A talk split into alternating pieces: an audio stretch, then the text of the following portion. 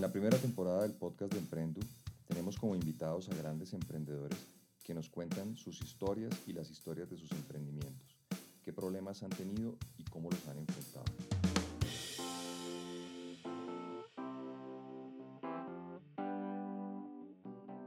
Muy buenas tardes a todos. Estamos en un nuevo capítulo de nuestro podcast de Emprendo, historias de emprendedores y de emprendimientos, con un invitado tremendamente especial, un compositor, un productor y un director musical que ha hecho los principales realities, los jingles y las bandas sonoras para televisión en Colombia.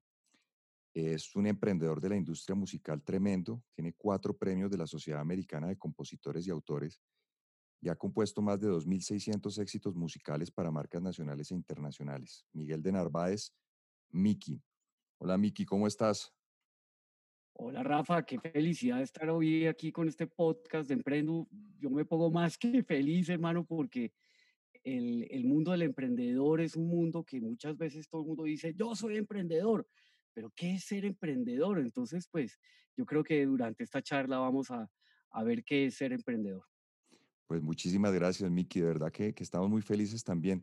Cuéntanos cómo, cómo un publicista termina de emprendedor de la industria musical. ¿Cómo es la historia tuya y, y para que te volvieras emprendedor? Pues imagínense que cuando yo tenía 16 años, eh, fui a una fiesta de 15 y había una miniteca.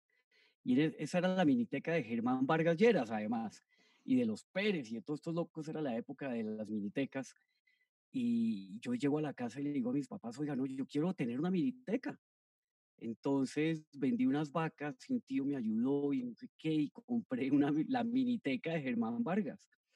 Entonces ahí fue mi primer emprendimiento, eh, que pues se trataba de hacer la, la, las fiestas de las niñas y estas cosas, cargar equipos, poner bolas de espejos, máquina de humo, etcétera. Y la miniteca, Rafa, nos duró, hermano, hasta mierda, miércoles, me duró, no sé, unos siete años o algo así, le hicimos fiestas a, a empresas, a matrimonios, a, a, todo lo que hubiera le hacíamos fiestas. Y como dato bien divertido, competíamos muchísimo contra la Best, contra Alejo Villalobos y otros locos que venían de Cúcuta que se llamaban Nice. Uy, fue máquina, nos dábamos durísimo con los de Nice también y hacíamos enfrentamientos. Pero hoy en día somos, pues obviamente, muy amigos con, con Alejandro y con todas las personas que teníamos Militeca en esa época. Nos acordábamos muchísimo. Pero ese fue mi, realmente mi primer emprendimiento. ¿Y, ¿Y qué tenía de bueno? Uno, conocer el cliente, qué es lo que quieren bailar, de qué se trata la fiesta, qué motivo tiene. Otro, otro ingrediente, quiénes van a ir a esa fiesta, dónde va a ser la fiesta eh, también aprender a cobrar.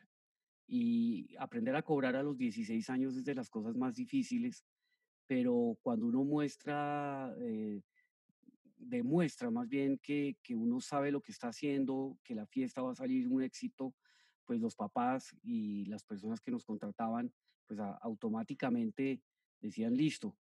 Y, y además el emprendimiento se puso mejor todavía porque nos empezaban a salir más contratos por cada noche. Entonces a veces salían dos o tres fiestas el mismo viernes o el mismo sábado en diferentes sitios y tuvimos que montar tres satélites. Por eso yo digo en plural.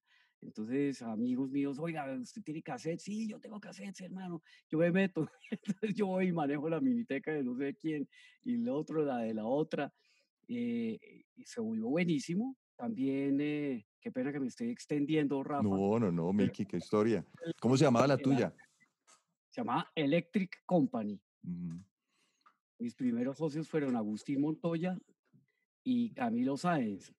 Eh, eso fue, era muy divertido. Después ellos no, no continuaron con la miniteca, pero, pero yo seguí en eso.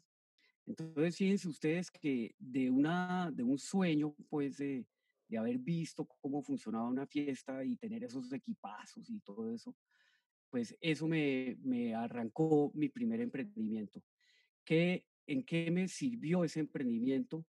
Eh, realmente en saber qué es lo que escucha la gente, qué quiere oír y también a apreciar la buena música, a ver cómo se grababa esa música, cómo sonaba, eh, etcétera. Y eso me sirvió pues a futuro para empezar mi emprendimiento ya en la música publicitaria.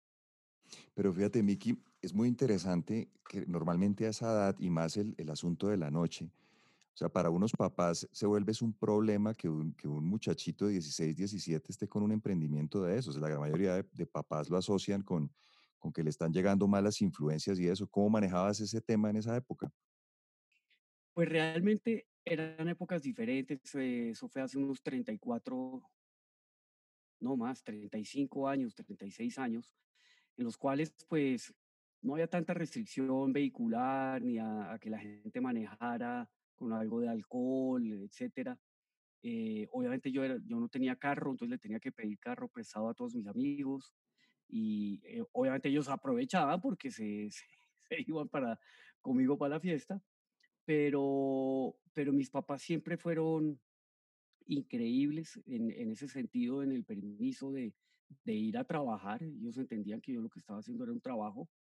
Mm, nunca me pusieron restricción de, de horarios o esas cosas.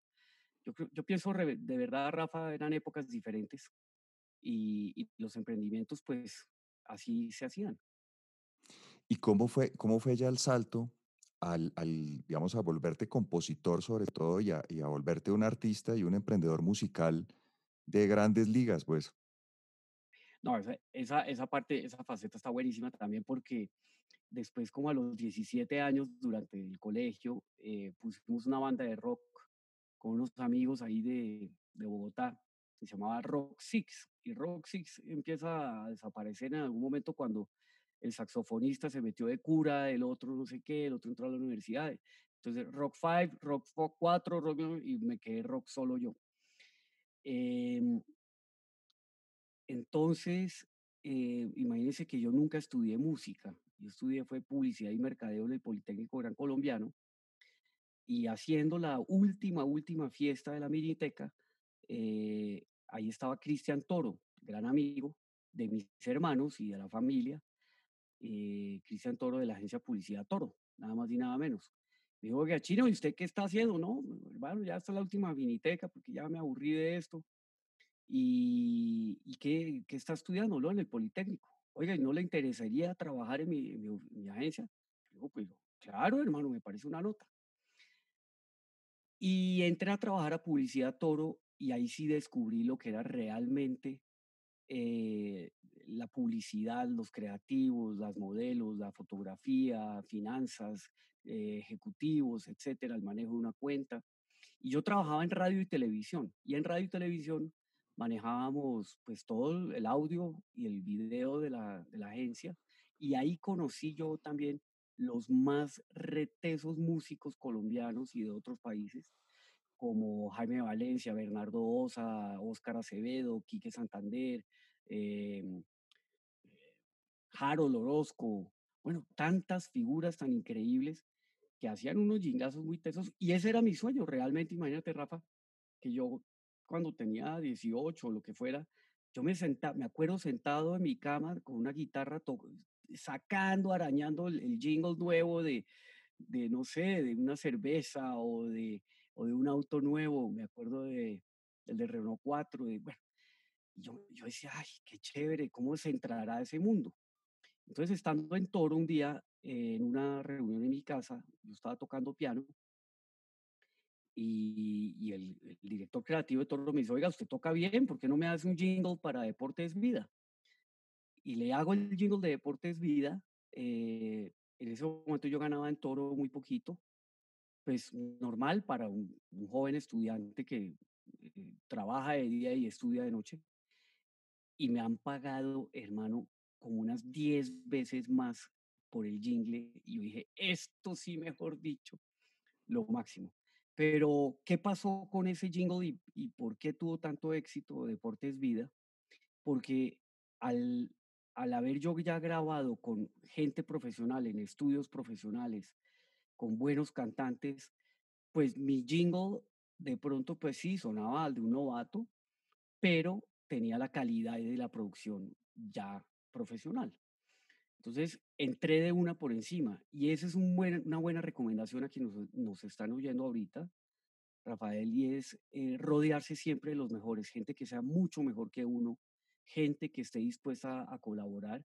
Hay que pagarles bien, obviamente. Seguramente van a ganar más de lo que uno gana, pero el trabajo va a salir mucho mejor.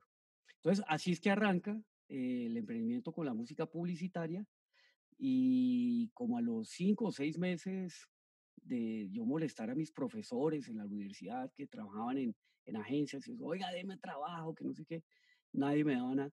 Me dio por arrancar sonido comercial publicitario, que fue mi primera empresa, en 1989. Eh, y pues me iba requete mal, hermano. Súper mal. Porque, claro, que pues yo no visitaba a nadie, yo no tenía tarjetas, no tenía eh, eh, papelería. Em, entonces, pues, ¿cómo van a llamar o a conseguir a la persona si la persona no, no, tiene cómo contactarse? Y muchos de nosotros eh, creemos que nuestro emprendimiento es buenísimo, pero no lo sabemos comunicar. Hay que salir a comunicarlo y contratar expertos y tener unas buenas piezas de comunicación que sean atractivas, que sean llamativas, y por ende ahí llega ya todo el trabajo. Eh, entonces, a los, a los pocos días fue que eh, le dije a un compañero de la universidad, Juan, Juan Andrés Posada, Juan Andrés, que fue el que me hizo la primera imagen de la compañía, eh, el otro profesor me ayudaba con no sé qué. Bueno, y, y, ahí se empieza a armar una bola de, de, de, gente muy talentosa que me ayudó al principio. Creo que me estoy extendiendo muchísimo. Este podcast va a estar como de ocho horas, pero bueno. Y entonces figúrense que en esas eh, un amigo mío me preguntó, oiga, ¿y usted qué es lo que está haciendo? No, yo estoy haciendo jingles. Ah, ¿y eso qué es? No, la música para la publicidad. Uy, qué bueno. Pero Miguel, ¿usted tiene competencia? Claro que tengo competencia. Mi competencia son Bernardo, no sé qué, Quique Santander. Todas estas personas tan talentosas que yo admiro y muchísimo, muchísimo, que fueron mi inspiración. Y, y, si usted hiciera Vicky música para publicidad, ¿a qué marca se la haría? Pues no, mi sueño es hacer un jingle para Coca-Cola. ¿Y conoce a alguien en Coca-Cola? Pues claro, yo le hacía las minitecas a todas las fiestas de Coca-Cola y conozco a todo el mundo en Coca-Cola. ¿Y por qué no los llama? No, no, no, es que me da oso llamar a estos locos. Y ahí fue un punto de giro total en mi carrera y en mi vida. Y es cuando dice uno, oiga, si usted ya tiene los contactos, pues llámelos, no le va a pasar nada, hermano. Así fue que eh, llamé a Coca-Cola y me dieron mi primer trabajo que fue grabar unos cassettes, unos cassettes con música. Eh, ahí conocí a los de McCann Erickson, eh, les llamó la atención que yo tuviera tanta música y, y, me dieron la oportunidad para hacer mi primer jingle después ya de Coca-Cola y Ron Viejo de Caldas. Eh, y ahí empieza toda esa carrera con Chevrolet Swift, con eh, los bancos que tenía McCann, con, pues, todas las marcas, Sprite, Diet Coca-Cola. Eh, durante 10 años hice, hice la, mayoría de los audios de Coca-Cola para Colombia y gran parte de la región. Ahí, y ahí es cuando despega Miguel en, en su emprendimiento de, de música para publicidad. Miki, y todos esos equipos, digamos, y toda esa infraestructura, ¿cómo la fondeaste? En esa época, ¿de dónde sacaste el capital para, para armar todo eso? Pues absolutamente imposible comprar las máquinas en esa época. Los, un estudio de grabación eh, hace 30 años, eh, yo no sé, podría costar mucho, pero mucho dinero, y yo no tenía la plata para eso. Entonces yo alquilaba estudio de grabación en, a otras personas. Y recuerdo a William Costaín, contrataba el estudio de Oscar Acevedo, eh, otro que se llamaba El Estudio Limitada en la 85, era buenísimo, ese estudio era increíble. Pero te estoy hablando que la inversión del estudio limitada hoy en día debe ser de millones de dólares. E, y en ese momento, imagínate, o cuando montaron Audiovisión, de requete super millones de dólares, yo lo veía lejísimos. Pero ¿qué me pasó? Y estuve súper de buenas, y es que la tecnología empieza a achicarse, o no achicarse, sino a hacer grandes cosas con menor inversión. Entonces ya esas consolotas gigantes ya no se necesitaban, esas grabadoras de cinta gigantescas tampoco. Y la manera de fondearme fue directamente con recursos propios de lo que producían los jingles y las músicas. De esa manera monto mi primer estudio. Eh, me acuerdo que eh, fue con, con Luis Ferochoa, que es el compositor de las, y productor de las primeras canciones con Shakira, del disco de Pies Descalzos. Una gran persona que ojalá si está oyendo esto, le mando un abrazote a, Luis Ferochoa. Entonces, imagínate que, ah, el estudio de la 90, que era de mi primo Eduardo de Narváez y de Juan Antonio Castillo también. Ahí trabajamos mucho. Hasta que hubo un momento en el que yo dije, no, yo tengo que comprar mi estudio y armar mi, mi tinglado, eh, fondeado directamente con recursos propios. ¿Y cuál ha sido el principal problema en toda esa, esa vida de emprendimiento, Miki, que has tenido que enfrentar? Pues el, principal problema es los recursos, los recursos. El emprendedor normalmente dispara 40 mil ideas y quiere hacer 40 mil cosas al tiempo y, y lo que pasa es que no se concentra en la idea básica. Entonces, en, en mi caso, cuando estaba yo arrancando todo esto, ya a tener estudio, eh, creo que el principal problema para, para todo eso era fondearse. Fondearse en qué sentido también, eh, y esto lo quiero hablar abiertamente porque a Dios gracias, ayer salió la ley de, de los pagos oportunos, pagos a 40 días. Eh, tradicionalmente en mi sector de comunicaciones, de publicidad y estas cosas, los pagos pueden ir a 120, 150, pero el locutor, la cantante, el músico no se va a esperar 150 días. Entonces tienes que tener caja para, para resolver eso y, y, eso era un gran problema. Otro problema, pues relacionado con el gran problema que teníamos en ese momento, era eh, que un banco no, no entiende que, de qué se trata un estudio de grabación, ni el arte, ni cómo así que graban, y por qué les pagan a 120 días y por qué no les pagan de una. No, eso no pasa así. Entonces, un súper camello de verdad. Entonces, el principal problema era ese. El segundo problema en el emprendimiento es encontrar los mejores talentos que te acompañen. Eso es lo más difícil de encontrar. Y pues en esa época no había tanta gente tan, pues tan curtida y como hoy en día que tú ves que hay muchos artistas, cualquiera puede grabar en su compu, eh, en los colegios hay, hay mucho impulso al arte. Eh, en esa época no tanto, entonces encontrar los talentos era difícil. Entonces ese era el, el segundo problema.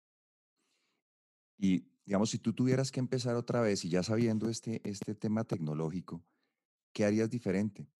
¿En qué te equivocaste que tú pudieras corregir hoy en día y, decirle sobre todo al emprendedor musical que nos está oyendo, porque pues, la música tiene muchos negocios, tú ya nos contarás eh, qué oportunidades ves y todo lo demás, pero ¿qué harías distinto? Mira, yo lo que haría distinto del, desde el principio es hacer un plan de negocio, hacer un plan de negocio estructurado hablarlo con alguna persona financiera o alguna persona que tenga conocimiento financiero. Segundo, yo eh, cuando contrate gente, hoy en día hay mil maneras de descifrar qué es, de dónde viene y qué ha hecho esa persona. No contrate a la primera persona que se le ocurra o que porque es amigo o porque éramos del colegio o porque, etcétera, investigue bien a las personas y las capacidades que tengan para ayudarle en un sector que es evidentemente artístico, de, que requiere mucha, mucho manejo, mucho manejo de egos, mucho manejo de, de platas, de, de derechos de autor, de tantas cosas. Ahí iría, entonces, ese es el segundo consejo. Analice bien las personas que va a contratar, porque no todo el mundo es como parece. Y lo digo porque tuve una crisis económica muy fuerte hace 10 años debido a eso. Em, lo otro que le recomendaría a la gente también es eh, asistir en lo que más pueda a seminarios, a congresos y empápese de la gente. Todo el mundo dice, es que yo no conozco a la gente de donde yo me quiero meter, pues vaya al seminario, vaya al congreso de, de, música o vaya, métase al BOM todos los años, vaya a Medellín y conozca ahí su sector, ¿no? No, nadie le va a abrir la puerta si usted no conoce el sector. Entonces, ese es un buen consejo. Pues nos has dado dos, dos ideas tremendamente buenas. La primera, el tema de los contactos. Hay un amigo mío que dice que, que él no está garantizado. Cuando contabas ahorita lo de Coca-Cola, efectivamente hay muchos emprendedores y ese concepto del oso, qué vaina si le ha hecho daño a los colombianos, ¿no? ¿Qué cosas sí ha paralizado el, el emprendimiento y, y, tantas cosas más? Y el segundo, el del talento, ahí sí te quiero preguntar.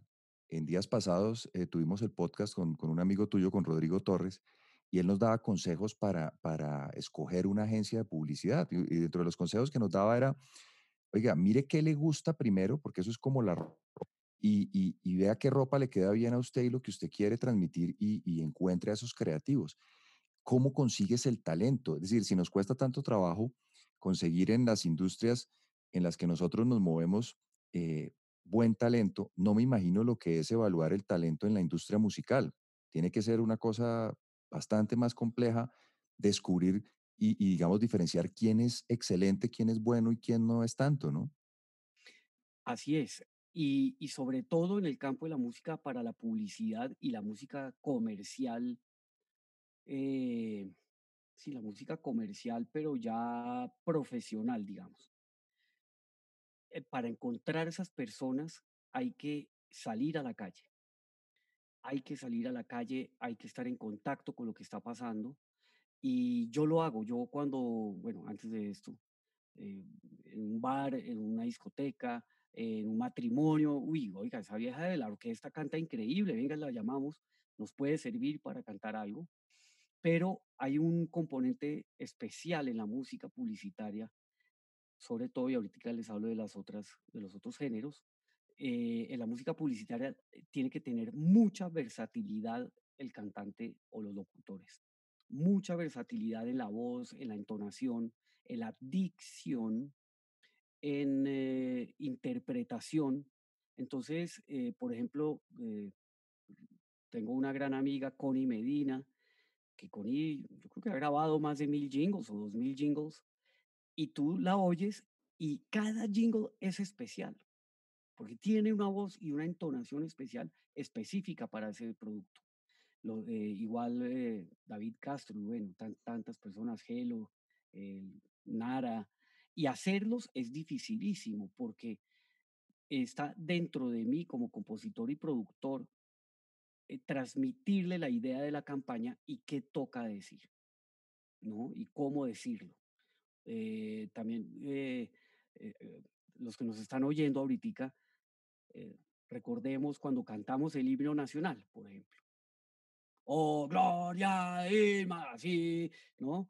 Pero no, ni lo estás sintiendo, estás cantando como un loro. y eh, entonces, cuando hacemos jingles o música comercial, hay que entonar, hay que hablar susurrado, hay que eh, no tocarle el corazón a las otras personas. De eso se trata. Cuando hacemos ya música profesional, música eh, mainstream, digamos, que he tenido la oportunidad de grabar a algunos artistas, algunas celebridades y eso, pues ahí es cuando realmente eh, sí influye el, género musical, la tonalidad musical de la canción, eh, influye donde vas a grabar, con quiénes estás grabando los músicos. Y todo ese, ese entorno es lo que convierte a la música seguramente en un éxito.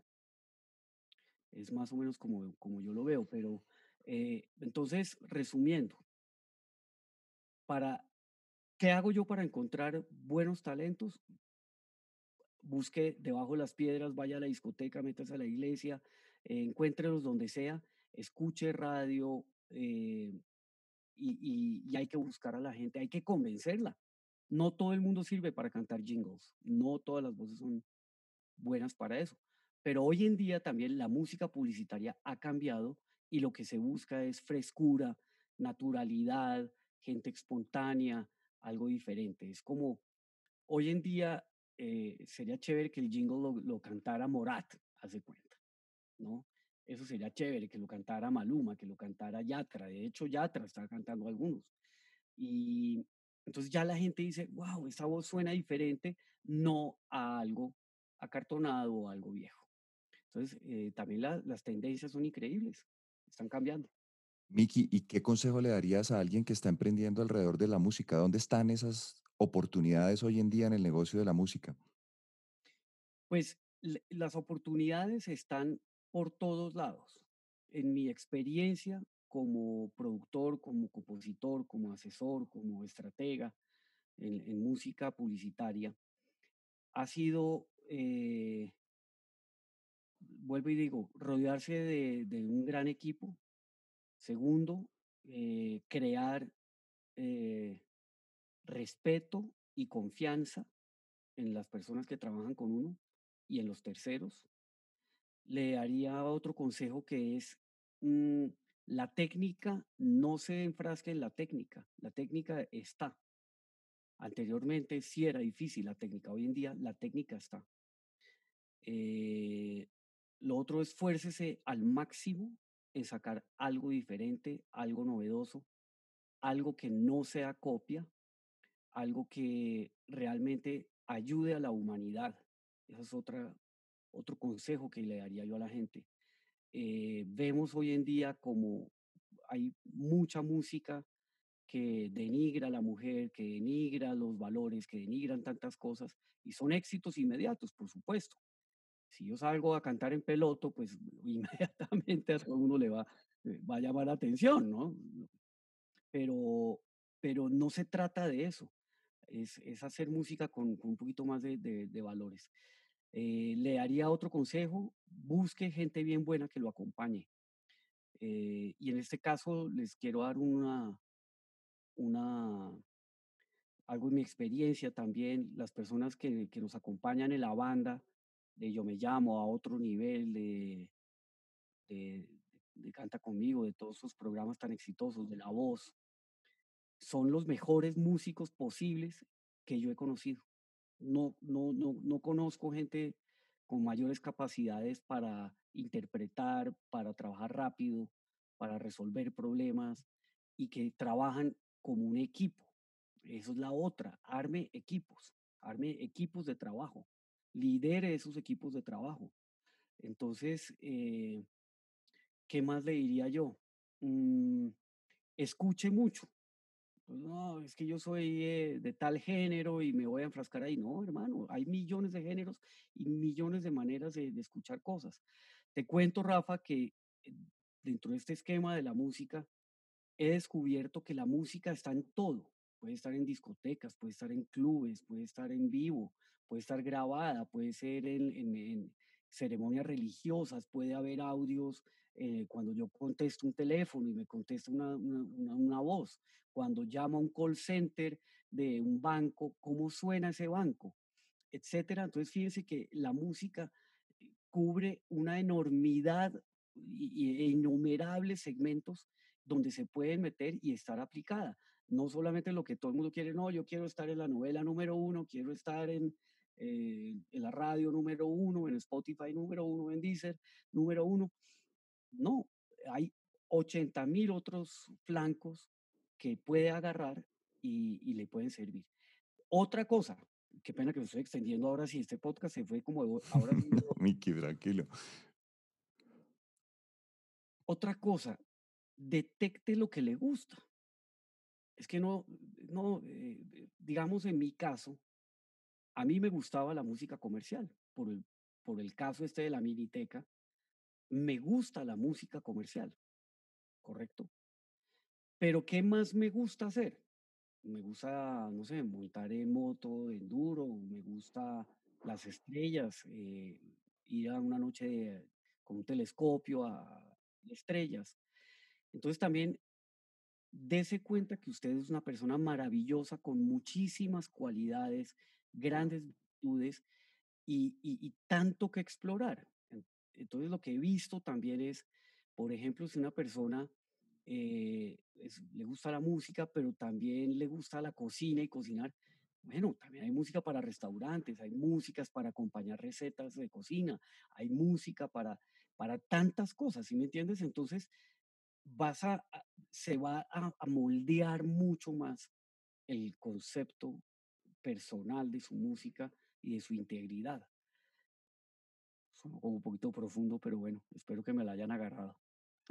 Pues Miki, de verdad que ha sido fascinante oírte.